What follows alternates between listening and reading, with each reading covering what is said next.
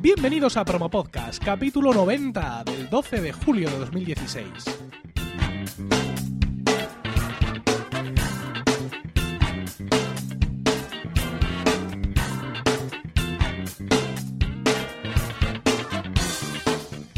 Buenas, mi nombre es Emilcar y esto es Promo Podcast, un podcast sobre micrófonos, técnicas de grabación, publicación, edición, medición de audiencias, entrevistas a podcasters, en definitiva un podcast donde vamos a hablar de podcasting, porque no hay nada que le guste más a un podcaster que hablar de podcasting. Cada año los podcasters clamamos esperanzados entre nosotros que este sí este va a ser el año del podcasting y es cuando vamos a eclosionar y llegar a la población civil mandando a la radio comercial a un ponzoñoso agujero del que con suerte nunca saldrá. Una vez más, no sé si realmente este año 2016 ha sido o va a ser todavía o no el año del podcasting, pero desde luego en España ha sido el año de las redes de podcast. Bien en torno a programas ya existentes o bien saliendo de la nada, las redes de podcast hemos eclosionado como setas tras la lluvia para poblar los oídos de miles de oyentes que ven en nuestra marca un sello de calidad que les anima a escuchar ese nuevo programa que bajo nuestra divisa descubren. Según los datos a mi disposición, la primera red de podcast española es Ciencia Es, seguida años después por Emilcar Podcast, que más tarde convertiría en Emilcar FM. No mucho después de este cambio de nombre, creo recordar que es cuando nació la red de podcast que hoy tenemos como invitada aquí en Promo Podcast. Se trata de Podstar FM y hablamos con su director CJ Navas. Buenas noches, CJ. Muy buenas noches, Emilcar. Encantado de, de, estar aquí contigo hablando. Creo que el timeline es correcto, ¿verdad? Me parece que vosotros sí, surgís... parte de la parte de la culpa es tuya y de tu puñetero libro. O sea, esto es como es. Entonces, yo en verano pasado, entre distintas inspiraciones y distintas eh, cosas que a mí me vendían rodándome la cabeza para ampliar lo que venía siendo fuera de series eh, en su momento, pues eh, compré tu libro por, por, por ebooks y empecé a leérmelo. Y a partir de ahí es parte, sobre todo la parte técnica y en parte de, de cómo darle vueltas a la cadena. pues, chico, no te diré un granito de arena, un pedazo de grano de arena que me lanzó a, a montar la cadena. Bueno, bueno, te agradezco, te agradezco que me, que me des ese crédito, pero mm, tú has dicho así como muy rápido fuera de series y mm, esta gente que nos escucha tiene que saber que tanto tu red como la mía surgen en torno a programas anteriores. En tu uh -huh. caso, eh, eh, como ya he dicho, fuera de series, que es uno de los podcasts más veteranos en España y que además ya había diversificado en sus emisiones con varios spin-offs. Cuéntanos un poco el punto de partida, o sea, ¿qué es fuera de series y cuántos podcasts se publicaban ya bajo esa denominación? Fuera de series es un programa sobre series de televisión que en este año 2015-2016, esta temporada de 2015-2016, mejor dicho, eh, a, a, está haciendo, está concluyendo su novena temporada. Eh, Fuera de series, eh, originalmente era una pequeña sección que yo hacía en la radio de la Universidad Miguel Hernández, que es la radio eh, en la universidad en la que yo trabajo.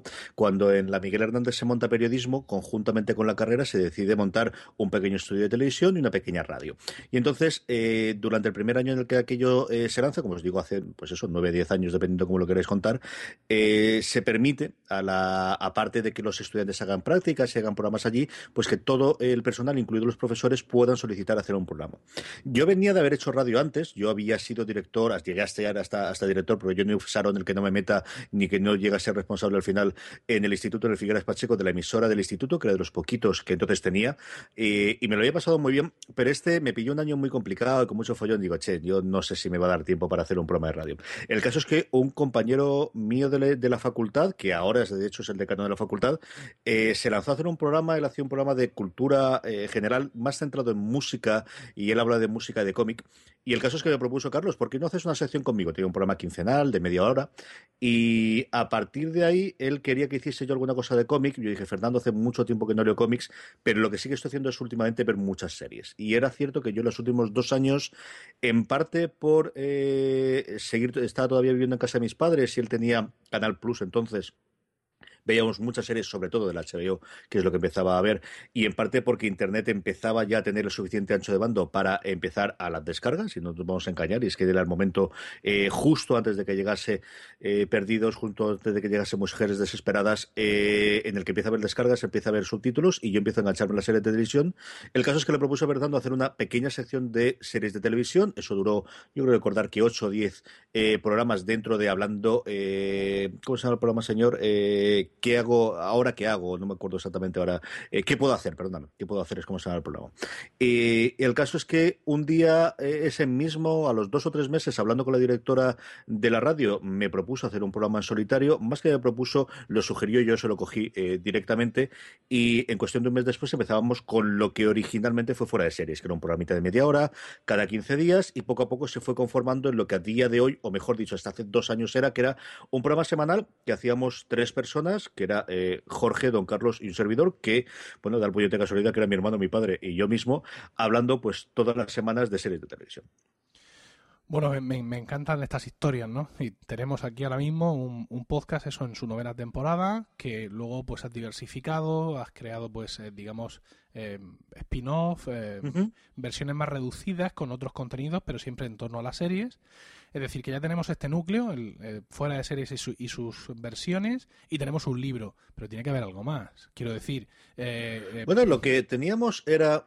Mm, vamos a ver, nosotros cuando lanzamos Hubo una cosa previa a todo aquello que fue la revista. Y, la revista fue el momento. Eh, nosotros lanzamos una revista digital sobre series de televisión eh, que funcionó relativamente bien. Tuvimos 400 suscriptores que al final dejamos, pues porque circunstancias de la vida mi hermano se fue a trabajar fuera y era el que estaba más en el día a día eh, de la revista, pero fue un momento en el que yo vi que había más posibilidades de hacerlo más allá del podcast. Sale FDS Review, que es un programa pues para combatir el problema que siempre digo los spoilers, y es que es un problema en, los programas de series de televisión es complicadísimo hasta donde puedes hablar eh, sin spoilers. Digo, bueno, pues vamos a crear un spin-off precisamente para hablar de spoilers.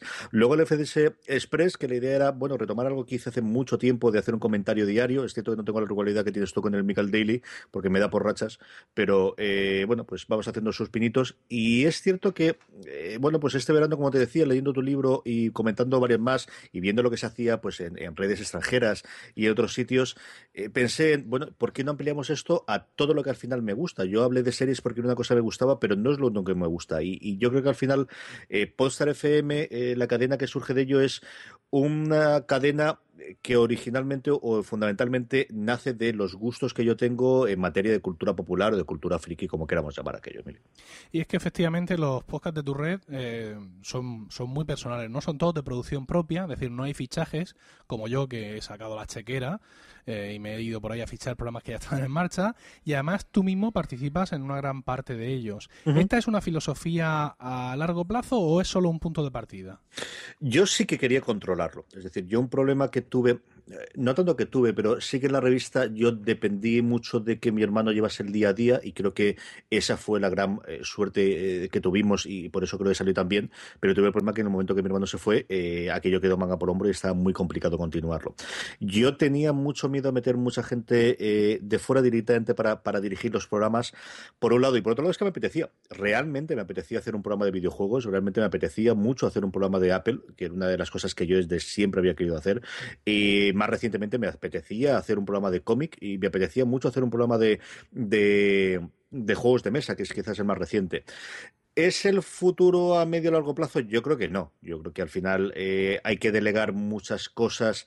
También es cierto que a mí lo que menos me costaría, eh, estaría dispuesto a delegar más la parte interna de la edición y del subir. A mí me gusta mucho ponerme delante del micrófono. Es, tremendamente sencillo, o, tremendamente sencillo. Eh, dentro de, las distintas facetas que tienes que hacer como podcaster, a mí la que menos me cuesta es ponerme delante del micrófono y decir tonterías. Es una cosa que no sé si me da bien o mal, pero no me cuesta especialmente. Eh, es todo el otro follón, ¿no? Y, las últimas semanas es unas semanas en las que yo he estado eh, más hasta arriba de trabajo y en el que he visto que, que eso es lo que quizás me costaría más. Yo no le vería problemas a ponerme tres horas delante del cuatro horas delante en el micro, si le veo a cuatro horas de edición de cuatro horas de subir. Eso es lo que más me cuesta. ¿Cuál, ha sido el mayor reto técnico que has afrontado a la hora, digamos, del, punto de partida, ¿no? de poner en marcha la red, contando con que tú ya controlabas todos estos, todas estas gaitas de los feeds y los hospedajes, pero a la hora de, digamos, de sacarlo todo de golpe, ¿cuál ha sido el mayor escollo? Sobre todo intentar depender de yo mismo. tradicionalmente nosotros teníamos una eh, separación de trabajo muy clara en fuera de series. Era yo me ocupaba eh, de toda la parte de las entrevistas y de los contactos y de toda la parte de caras afuera, pero toda la parte técnica la llevaba mi hermano, que es informático de profesión y que eh, es cierto que yo las partes rudimentarias de los feeds lo controlaba y la parte de alojamiento y no tenía problemas en hacer los posts, pero todo lo demás lo descontrolaba y sobre todo había estado muy desconectado. Yo toda eh, la revolución de los últimos cuatro o cinco años en cuanto a servicios tipo Spreaker, hasta cierto punto iVox o todo lo demás que había aparecido y que simplificaba toda esa parte de la gestión, la había, la conocía de oídas, pero no de haber trabajado con ella. Entonces, sí que el verano pasado me sirvió para, eh, mm, bueno, pues ponerme al día. Nunca te agradecer lo suficiente descubrirme FedPress. FedPress ha sido para mí una revolución y una cosa eh, que me ha salvado más de una vez de problemas. Y sobre todo es encontrar un lugar, ¿no? Al final eh, estamos en Spreaker y estamos en varios lugares más porque no me fío de absolutamente ninguno. SoundCloud es una cosa que nosotros utilizamos durante mucho tiempo y tuve un problema durante tres o cuatro días, pero yo creo final todos van a fallar y mi idea es igual que con el disco duro, tener más copias suficientes y controlar el feed. Yo en eso sí que eh, estoy contigo que lo fundamental es que controles tu propio feed. Bueno, mis planes con Emilcar FM son crecer, pero crecer muy poquito. Es decir, mi sistema es muy parecido al, tuyo. Yo lo hago todo y como, como te pasa a ti, eh, si quiero seguir manteniendo el control, ¿no? Pero mm, para, para seguir manteniendo el control me he dado cuenta de que no puedo tener más de 15 podcasts y, bueno, en absoluto para nada eh, protagonizar un porcentaje como los que tú protagonizas en, en tu red. Eh, vamos creciendo poco a poco, nos hemos quedado, mm, em, perdimos un podcast, colegas, tu podcast sobre Friends, que nunca me dolerá lo suficiente el haberlo perdido. Ahora ha entrado entre trabajadores y, bueno, pues te puedo contar, estamos grabando esto martes 12 que para esta semana o la que viene vamos a tener uno nuevo. Que ahora te cuento de récord de qué va. Vamos a dejar a los oyentes un poco al margen. yo creo que 15 programas en este estilo que llevo yo de que, de que, ellos ya lo producen y yo lo publico es lo máximo que puedo llegar a hacer. Si de pronto tuviéramos patrocinadores y aquí nos inundaran de dólares, pues cambiaría de sistema. Efectivamente, en vez de tener que hacerlo yo, cambiaría de sistema para poder crecer más.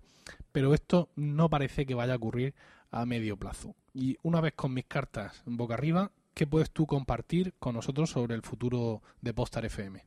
Ah, yo creo que el futuro de Postar FM eh, tiene varias vertientes. Una, vamos a ver, eh, yo creo que el tema de los patrocinios es el gran caballo de batalla que siempre hablamos, porque es donde todos pensamos que hay dinero, pero nunca llega, acaba de llegar y siempre hay algo que, bueno, pero ahora que ya está y ahora que ha llegado Podium, seguro que se dan cuenta, no lo sé. Yo creo que estas son las situaciones que hay y eh, llegamos a los patrocinadores que hay con los esfuerzos que hacemos, que yo creo que el primer culpable en muchos casos de que no haya más patrocinadores para apostar FM es que yo no dedico tanto tiempo a buscar patrocinadores como a otro tipo de cosas que hago en la cadena y eso es total y absolutamente cierto. Nosotros de principio diversificamos todas las formas de ingresos y eso es una cosa que no nos ha funcionado mal. Tanto el tema de mecenazgo como el tema de cobros por comisiones no funcionan mal y creo que es una cosa más sostenible a día de hoy que los patrocinios en una cadena de podcast españoles. Y luego la otra gran diversificación que es montar cosas paralelas. Yo creo que tanto Postar FM como más concretamente fuera de series, que quizás la que tiene más nombre, hacer actividades como charlas, hacer actividades como jornadas, hacer actividades como festivales, hacer actividades eh, publicaciones, ediciones, eh, cosas adicionales en las que el podcast te permite tener una serie de audiencia que ya conoce tu nombre, que se fía de tu criterio a la hora de, hacer eh, cosas alrededor. Eso es una cosa que durante lo que queda del 2016, especialmente el 2017, como te digo, tanto en la cadena como especialmente con fuera de series, igual que el 2016 fue 2015-2016 ha sido un año en el que yo he ampliado a lo ancho el tipo de programas que hacíamos. El 2016-2017 es cierto que yo creo que ampliará. De hecho, eh, nosotros vamos a sacar un par de programas eh, durante este verano, que son cosas que llevamos de mucho tiempo atrás, eh, con idea de hacerlo, pero sobre todo lo que quiero es potenciar mucho fuera de series. Yo creo que fuera de series es un nombre que funcione, que se reconoce ya no solamente en el mundo del podcast, sino, bueno, pues meternos en texto, meternos en vídeo y meternos en audio. Esa es posiblemente las dos vías que nosotros haremos durante lo que falta de año y para el año que viene. Bueno, han mencionado a Podium y no, no podemos evitar hablar de ellos. En el episodio 89 de Promo Podcast, el anterior, yo daba mi punto de vista bastante pesimista sobre la irrupción de Prisa con Podium Podcast en el panorama español y además acababa con un alegato bastante demagógico diciendo que nunca jamás ningún oyente de radio que vino al podcasting a escuchar sus programas acabó escuchando podcasts independientes. Como era de esperar, durante esta semana y en ocasiones incluso con bastante sorna, me han indicado muchísimos ejemplos individuales de gente que vino a escuchar a Iker Jiménez o La Rosa de los vientos y luego pues acabó escuchando podcasts convencionales. Hay mucho que matizar aquí, ¿no? Eh, oyentes de esos dos programas de radio en concreto realmente son oyentes potenciales de podcast mm, natos, porque tienen ese plus de inquietud que seguramente no tiene el señor que, que escucha la radio informativa de 9 a 1, ¿no? Además, no es lo mismo entrar a iTunes a buscar tu programa de radio en 2007 o 2009 cuando era una portada en que, donde nosotros nos movíamos mejor que ahora mismo, donde pues sí estamos en un banner arriba y en otro abajo, no estamos mal colocados, pero los logotipos de la radio te entran por los ojos de todas formas. Fíjate que es muy curioso que mucha gente me ha dicho, no, no tienes razón, porque yo vine por la radio, incluso por Twitter un montón de oyentes, yo vine por la radio, te has equivocado, yo vine por la radio. Y me dice, yo vine por la radio, mi mujer vino por la radio, mi madre vino por la radio. Dice, pero creo, pero creo que tienes razón. Dice, apenas si os llevasteis migajas de la radio comercial, y os vais a llevar aún menos de Podium Podcast. ¿Tú qué opinas? Yo en estas cosas suelo ser muy pragmático, es decir, lo que yo opino, lo que yo puedo hacer no va a cambiar absolutamente nada, ni la idea de prisa, ni la idea del jefe de la SER, que es el que decide montar esto, y, creo que es un eh, planteamiento totalmente distinto de lo que podemos hacer las cadenas independientes, los podcasts independientes o, lo que quieras comentar, ¿no? Es decir, tú cuando ves ahí el elenco de programas y lo que ves es que tiene un director, un guionista y un jefe técnico, dices, vale, pues ya está, pues este es, esta es la situación. Yo he oído muy poquita cosita de ellos. ¿Qué es lo que nos llega al resto? Pues no lo sé, Emilio. Alguno llegará, alguno puede, eh, puede llegar. Mm, a mí la página web no me mataba especialmente. Mm, pero lo que te digo, yo eh, para estas cosas tiendo muy pragmático. No voy a poder hacer nada para cambiar de ellos. Eh, creo que lo que hay que hacer es las dos personas, o las 200 o las 2000, que llegando a través de un programa de ellos puedan interesarse en algún programa que pueda hacer en Postar FM, pues que la transición sea muy rápida y que la transición sea lo más sencillo posible. Espacio Abierto Promo Podcast. ¿Quieres que la promo de tu podcast suene aquí? Entra a emilcar.fm y rellena el formulario que encontrarás en el apartado Promos. La próxima promo que se escuche en Promo Podcast puede ser la tuya, pero hoy vamos a escuchar esta. Ponemos una resistencia de 220 ohmios, 3 LEDs, un pulsador, cargamos el programa, Uy, uy, uy, espera, espera. Ha fallado. El punto y coma, como siempre. Vamos a cargarlo de nuevo. Ok, ahora todo bien. Revisamos conexiones. Y encendemos. La leoparda.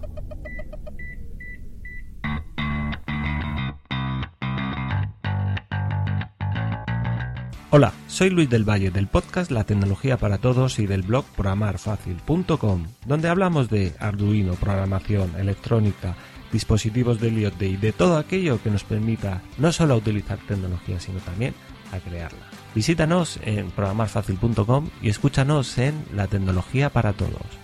Te esperamos en el siguiente programa, no faltes a la cita y sé feliz.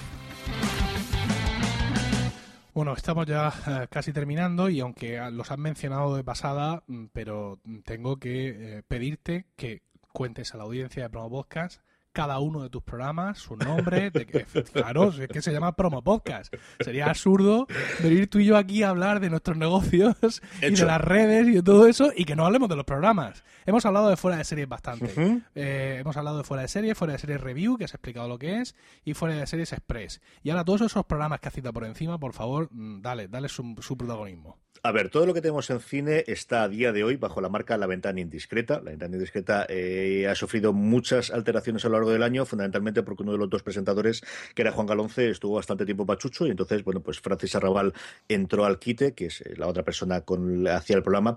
Y a día de hoy, eh, Francis está haciendo un La Ventana Indiscreta express diario de comentario de cine que yo os recomiendo encarecidamente porque él sí que es regular y sí que eh, lo hace todos los santos días del Señor. Y estamos probando con cosas para cine, ¿no? De, probar a hacer algún review y de probar a hacer programas más largos, a eso estamos dándole vuelta. Luego, de videojuegos está Credits, que es el programa que hago con Roberto Pastor, que hemos terminado ya la temporada y que para la temporada que viene veremos que, por dónde va la, cosa de videojuegos. Credits es un programa en el cual Roberto puede dar el punto de vista más experto, que es algo genérico en casi todos los programas que hago. Yo siempre he buscado a gente que sabe mucho más del tema eh, de lo que yo pueda saber y en muchos de los casos de temáticas que a mí me ha gustado mucho de adolescente o en primera madurez y que luego posteriormente he dejado. ¿no? Roberto ha seguido jugando muchos videojuegos. Yo he vuelto a reengancharme pues fundamentalmente por las tabletas y alguna de las consolas recientes y bueno, pues eh, ahí funcionamos. De forma similar, hablando de expertos, es una cosa más, que es el programa de Apple que hago con Pedro Aznar. Yo a Pedro lo oigo desde la época en la que tenía su podcast 412 eh, y siempre había querido hacer algo con él y dio la puñetera casualidad de que cuando se lo propuse él me dijo, bueno, pues llevaba tiempo queriendo volver a hacer eh, un podcast, aparte de, es trabajar o de, hacer las cosas en Apple Esfera y es un programa del que estoy muy contento de poder hacerlo con él. luego tenemos Sofin Channel, que es un programa cachondo, es un programa en el que yo me lo divierto mucho, es un programa de deporte, pero un deporte distinto. No nos solemos meter en las peleas típicas de fútbol, fútbol y más fútbol.